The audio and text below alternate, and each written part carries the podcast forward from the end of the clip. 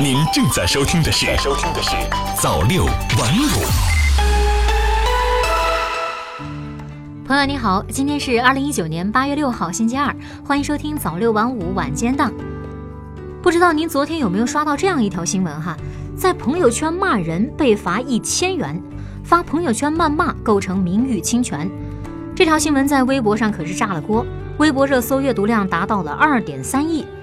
有的网友就纳闷了，哎，只不过在朋友圈发泄一下情绪罢了，至于这么严重吗？今天我们就借着这个话题来聊一聊关于发朋友圈的那点事儿。日前，重庆市合川区人民法院判决了一起因当事人在朋友圈骂人，最终赔偿对方精神损害抚慰金的案子。据了解，案件当事人刘某和皮某是微信好友。今年一月二十八号晚上，皮某用个人账号在微信朋友圈中发表言论，称刘某破坏了别人家庭就该夹起尾巴做人，哪个都没屏蔽，随便看，敢做就堵不住让人说。同时呢，还在文字下方配了刘某的照片一张。过了两天，一月三十号，皮某又在其个人账号朋友圈中发表相关文字，并配上图片。当天，刘某委托律师向皮某发出律师函，要求皮某删除针对刘某的所有不当言论，并在微信平台公开发布道歉信息。皮某收到律师函后，删除了自己于一月二十八号在微信朋友圈中发布的内容，但是就赔礼道歉、赔偿损失等事宜，刘某和皮某没有达成一致的意见。所以，刘某将皮某起诉至合川法院。合川法院经审理认为，皮某出于个人情绪和主观推断，擅自在微信平台上公开发布刘某照片，并配上关于刘某隐私以及带有侮辱性的文字，导致刘某名誉受到损害。法院依法判决皮某三日内赔偿刘某精神损害抚慰金一千元，同时在微信朋友圈中发表道歉声明。这一判决结果让很多网友炸开了锅。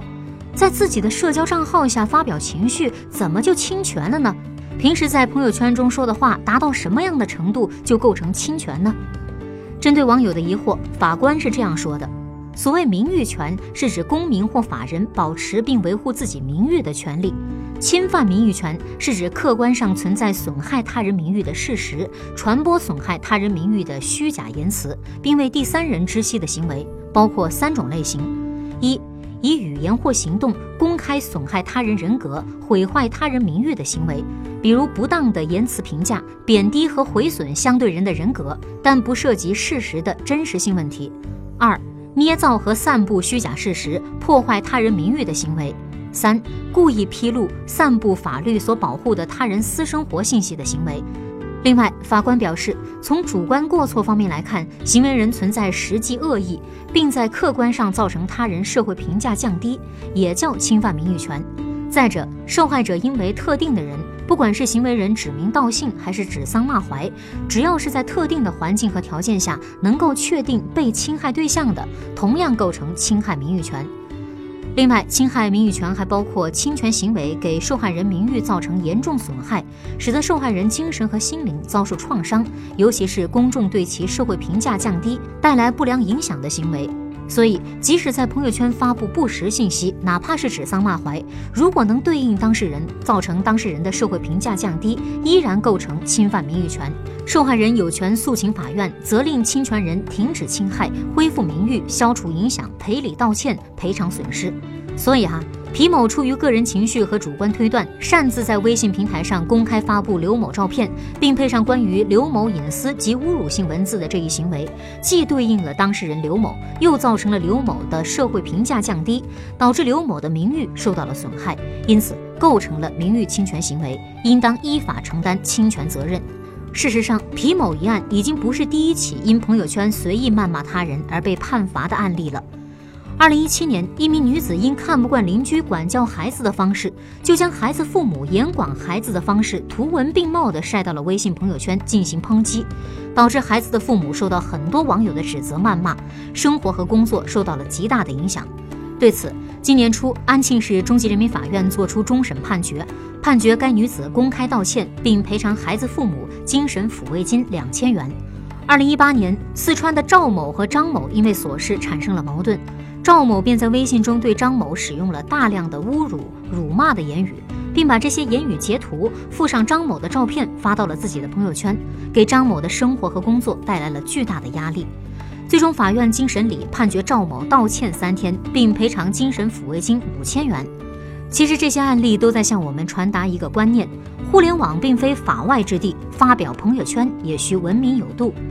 事实上，朋友圈骂人被罚具有强烈的现实意义。现如今发个自己的动态，看看别人在做什么，已经成为朋友圈里的常态。随着自媒体平台的普及和应用，个人发表看法的时空范围已经被极大的拓展。但是新媒体带来很多便利的同时，也带来了新矛盾、新问题。所以必须要明确的是，自媒体也是媒体的一部分，要遵守国家有关法律法规的规定，文明有度地发表个人的观点，随意逾越界限必将受到法律的追究。总而言之啊。无论是现实世界还是网络世界，随意骂人并配发照片，都是构成名誉侵权的违法行为。法院判罚皮某有理有据，而且也再次证明网络世界不是法外之地。尊重他人的合法权益，守住网络言行的法律边界，切勿自以为是，无视法规，任性而为。